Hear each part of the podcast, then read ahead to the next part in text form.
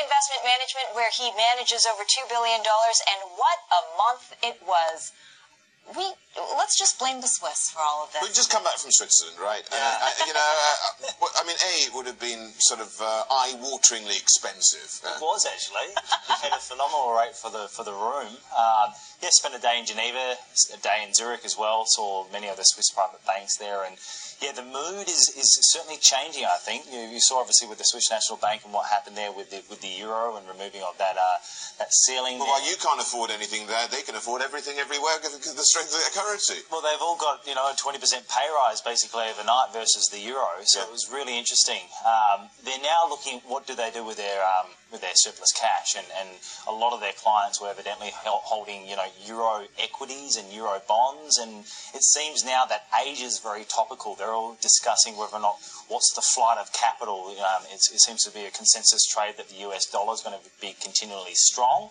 Um, and then when we've got the RMB and, and, the Hong Kong dollar, which is somewhat you know pegged to the uh, to the US dollar, it becomes Asia's um, in the spotlight now. So it seems like a lot of the the, uh, the private banks are there looking to allocate into uh, into Asian equities. Yeah, and uh, you know there's still a lot of consensus that there's going to be upside here mm. for Asian equities for 2015. Yeah.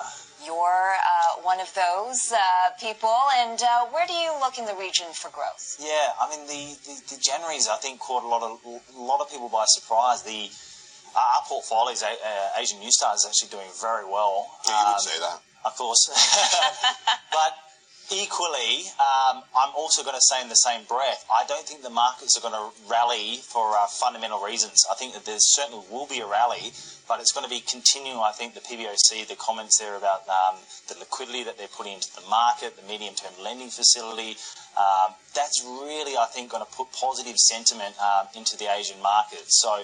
I come back to the corporate earnings, and this season, um, dare I say, you know, will be more tough. I think there'll be lots of earnings misses.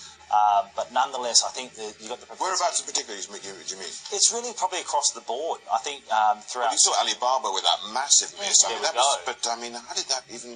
You know, they were so off. It was ridiculous. Yeah, you know, the share price was down eight and a half percent overnight. Um, I think that's going to be quite common throughout Asia. You know, we, we do about 700 one-on-one meetings a year, and, and I'm looking at it at the moment. I think earnings are going to be soft, um, but nonetheless, in the same breath, again, I think that the that's been the fundamentals and the corporate earnings being soft, but markets will likely rally, and that's because the base or the negative sentiment were very, very low at the moment. So any sort of macro news or macro shocks, um, I think now will likely be more positive, which will help um, the sentiment rally. So, yeah, you know, bottom up fundamental investors like us, you know, have to sort of work our way through the risks and through the fog to sort of work out which stocks do we want to own in this type of environment when typically all boats might rise in this high tide. Yeah. Well, I mean, uh, so central bank policy, yeah. you just can't guess, but it impacts the business. Yeah, yeah. I think that. I mean, look what earnings. Uh, I mean, in the United States, everybody's pointing to the strong U.S. dollar as a, yeah. a point of weakness. Yeah, I think you know you take that rally in the U.S. equities from 2010. It didn't come essentially from strong corporate earnings. It came from a lot of Fed and, and injection of liquidity. I think the same thing's going to happen. You know, people are rumoring now that there could be one trillion RMB injected into the system before Chinese New Year. Um, for the last couple of years, they've done 600 to 800 billion RMB, but that's what we're going to get. Lots of in- injection. Um, it's going to come through these unconventional tools like the medium term lending facility.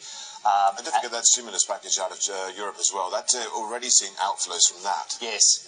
Yeah, so and uh, it's always relative. You know, you've got the, the ECB doing their liquidity, and, and, and, and then you've got the PBOC behind the scenes doing that and bringing down that risk free rate, and then equities are rallying, and that's the type of um, yeah, that's the rhetoric that we're going to get. More liquidity, more positive sentiment, and, and, and stocks will rally.